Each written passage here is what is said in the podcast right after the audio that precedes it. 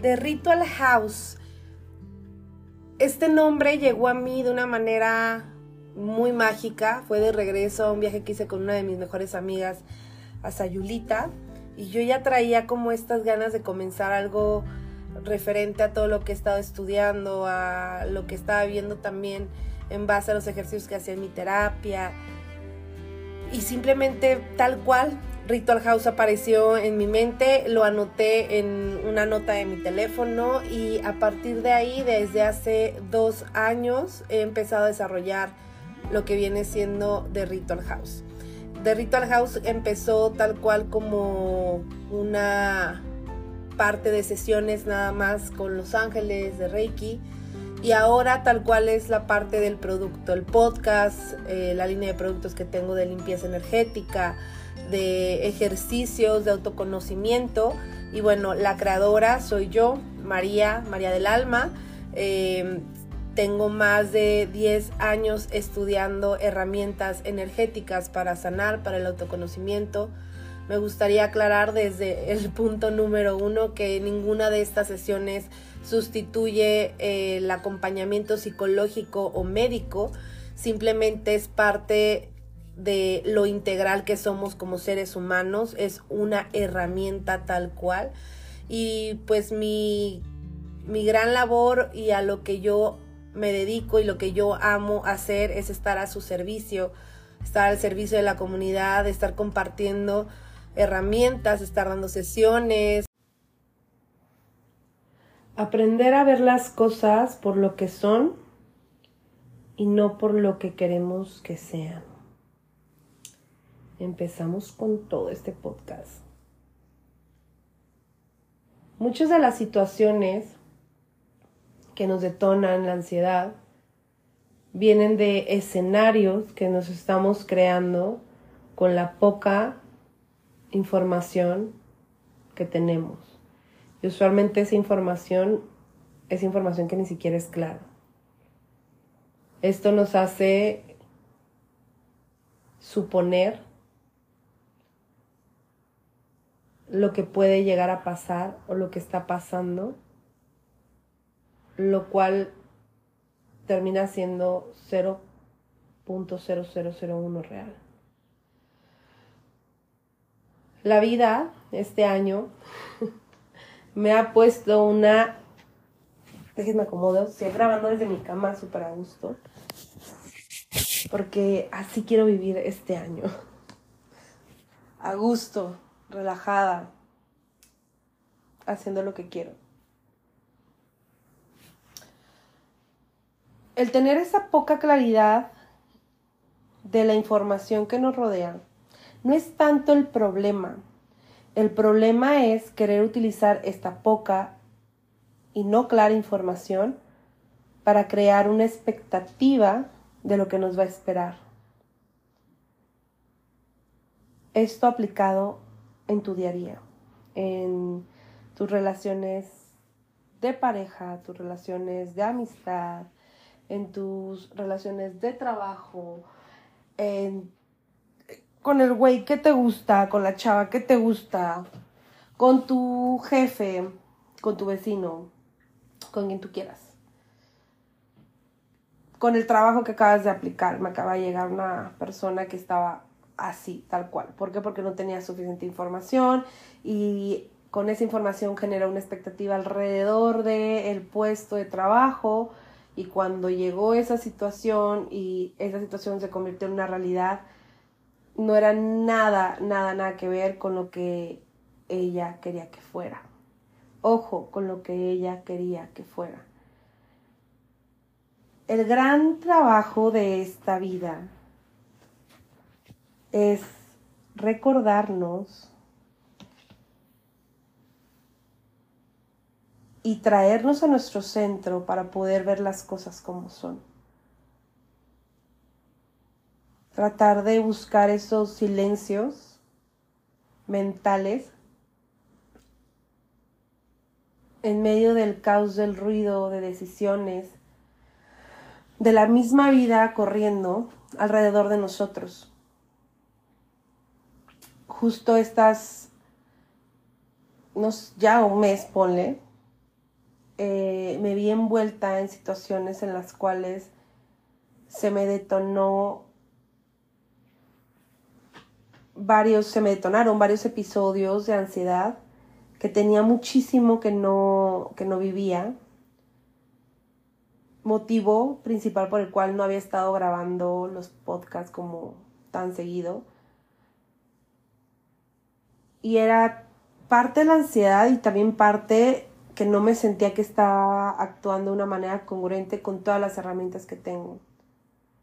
Y eso me genera conflicto, como el, como el, el autorregaño, ¿no? De cómo es posible a mí que me dedico a esto y que tengo este conocimiento. Spoiler, ese es mi ego. Me está pasando esto y no estoy pudiendo controlar esta situación. Y no la estoy logrando ver desde lo real, desde lo que es. Gracias al universo y a mí caí en manos de un nuevo psicólogo ¿Qué digo? No canto victoria, apenas llevo una sesión, pero aprendí muchísimo de esa sesión y me encantaría poderlo compartir con ustedes porque creo que la energía de estas últimas semanas y de las semanas que vienen está bastante densa, está bastante pesada. Y al final del día funcionamos también como comunidad. Y lo que va afectando a un entorno termina afectando a otro. Entonces, es justo por eso que quiero hacer este, este episodio. No voy a ahondar en mis asuntos personales porque no es chisme. O puede ser que sí. No, no se crean, no. Pero lo que sí les voy a comentar es lograr ver las cosas por lo que son, como todo, tiene una dualidad, una parte muy buena y una parte no tan padre. La parte no tan padre es vivir la incomodidad de aceptar que tú y solo tú tienes la responsabilidad del 99.9 de las cosas y que solamente tú tienes la responsabilidad de ver las cosas como son y de dejar de estar generando idealizaciones, expectativas, de asumir, de juzgar, basándote en información que no es certera y que no es clara y que no es abundante, que no es concisa. Y que viene de escenarios creados en tu cabeza, ni siquiera viene de la otra contraparte, de alguna estación familiar, de alguna estación del trabajo.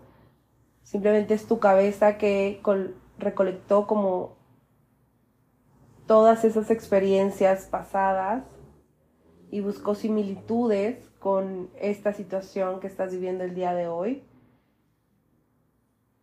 Y creó un panorama forzando todas estas experiencias que tú has tenido para que pudieras ver las cosas como tú quieres que sean. Y cuando tú ves las cosas como tú quieres que sean, no hay espacio para que las veas como son. Y para que entiendas que no porque tú lo veas de cierta manera, así va a pasar. Y esto termina sí o sí en ansiedad. Porque entonces las cosas empiezan a pasar y no empiezan a pasar como tú querías que pasaran y no entiendes, genuinamente tu cabeza no entiende por qué no está pasando lo que tú estabas segura que iba a pasar. Y ahí entra la palabra que tanto odio y amo, que es la de aprender a fluir. Con conciencia, obviamente, respetando tus límites, respetando lo que necesitas siendo honesta con lo que tú necesitas y siendo honesta bajándote una realidad de cómo son las cosas. Preguntando en Insta qué es lo que les detonaba a ustedes ansiedad. Una moría de risa porque otros me mandaban de que las historias por DM, de que a mí me choca sentir culpa porque después de que siento culpa me dan ataques de ansiedad porque llega un momento que no puedo, o sea, no puedo sostener ese sentimiento de culpa y entonces empiezo a crear escenarios, escuchen esto, entonces empiezo a crear escenarios de las consecuencias de lo que hice y entonces siento mucha culpa y siento mucha ansiedad porque me pueden pasar cosas, pero que yo sé que no van a pasar, pero que me pueden pasar. Y yo, sí, tal cual, eso es ansiedad, pues.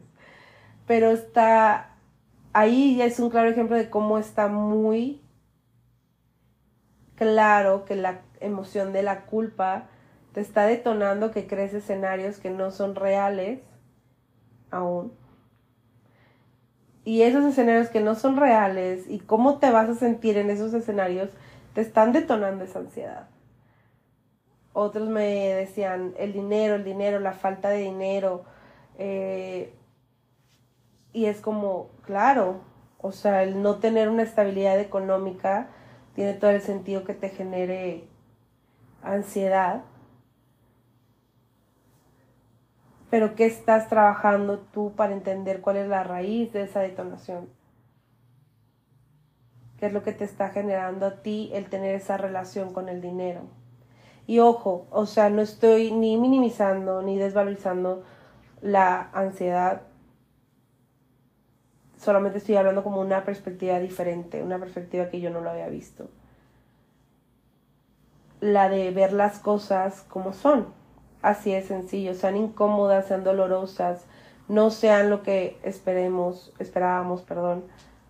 Ver las cosas como son es lo que nos va a permitir estar más enfocados y con la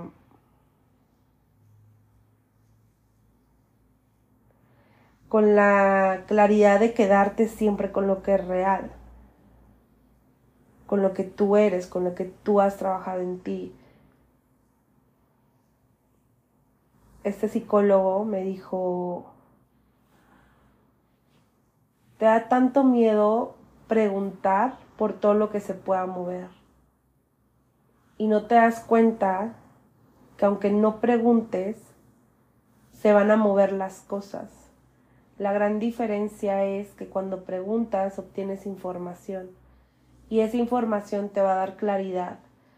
Esa claridad no, no viene con un contrato de garantía de que va a ser para algo bueno, para algo no tan bueno, para algo bonito, para algo no tan bonito. Simplemente te da información, lo cual te hace conectar con una realidad, con algo, algo que es, no es algo que quieras que sea. Se te está dando la información de lo que está pasando en ese entorno. Y de esa manera los movimientos que están pasando van a pasar alrededor de una información que tú ya tienes. Y en ese momento fue como un balde de agua fría, porque me di cuenta lo mucho que tengo que trabajar, pero también lo ligero que se siente el saber que de todas maneras se van a mover las cosas, simplemente que ahora tengo la capacidad o la opción de obtener más información para poder saber qué es lo que realmente está pasando en lugar de estar suponiendo y, y haciendo esas suposiciones que te generan de nuevo este, este ciclo vicioso de, de ansiedad, ¿no? Y vengo a compartirles algunas prácticas que a mí me han ayudado mucho por si están pasando por alguna situación similar, las tengan a la mano. Uno es si la terapia que estás tomando no te está dando las herramientas o los resultados necesarios, no tengas miedo de moverte, porque aunque puede sonar más aterrador el cambiar de terapeuta, es mejor. Te vas a dar la oportunidad de vivir una incomodidad diferente y de verte a través de los ojos de alguien nuevo. No te garantiza que eso sea lo mejor o que conectes con la primera persona con la que te cambies, pero si te da la oportunidad de salir de donde estás, que no estás avanzando. El número dos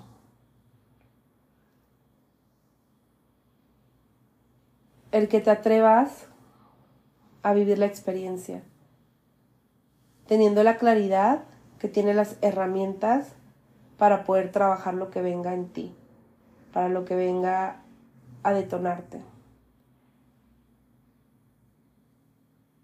Que cuando estés en ese momento donde empiezas a sentir que tu cuerpo está conectando con la ansiedad, te permitas reconocer qué fue genuinamente lo que detonó eso. Que no se vuelvan esos episodios de ansiedad tan repetitivos, pero sin una claridad de dónde vienen. Ojo, no, de nuevo, no estoy diciendo que todos los ataques de ansiedad son iguales o que en todos los ataques de ansiedad vas a tener la capacidad emocional de poder eh, detectar esto. En los que puedas, hazlo. Uno siente en la punta del dedo gordo o en la punta del cabello cuando va a empezar un, un ataque de ansiedad. Y a lo mejor no en ese momento, pero una vez que pase, el que sí te regales a ti mismo el tiempo de escribir qué detectaste que fue lo que lo detonó, fue una palabra. Hace, hace ratito que estaba leyendo los mensajes que me mandaron, me puso una chava que te mando DM y me puse a leer la, la, la historia y me decía que a ella le detonaban los portazos. Me decía, pero yo nunca he vivido, o sea, como una situación de violencia o algo por el estilo, y nunca he entendido por qué. Le dejé de tarea que cuando viviera esa situación, se regalara cinco minutos para ver qué estaba pasando antes por su mente, para ver qué pensamientos había, cuál era el entorno, qué casi casi qué temperatura y qué olor había en ese espacio y que después mandara mensaje para poderlo trabajar. La siguiente y la que siempre les dejo, las respiraciones profundas con exhalación profunda, que también son unos grandes aliados. La otra, si la ansiedad que te está llegando viene desde la incertidumbre de no saber algo, preguntar Simplemente preguntar y dejar que lo que genere esa pregunta llegue. Y solamente quedarte con la información que tú necesitas para poder avanzar en esa, en esa situación, en ese momento. Déjame saber si conectaste con esta platiquita Deli que tuve con ustedes. Quédate con lo que te sirva, lo que no, déjalo ir recuerda que siempre aquí vas a tener un espacio seguro. Puedes mandar un DM por Instagram si quieres platicar. Si quieres alguna consulta, ahí estamos. Y recordarte también que no estás solo.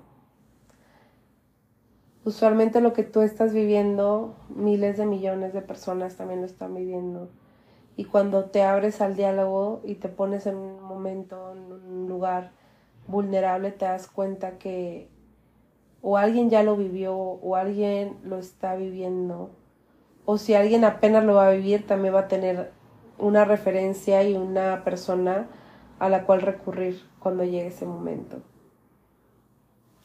La vulnerabilidad, por muy incómoda que sea, siempre va a ser nuestra mayor aliada para poder conectar y para poder sanar. Te mando un fuerte abrazo. Espero que te guste este episodio.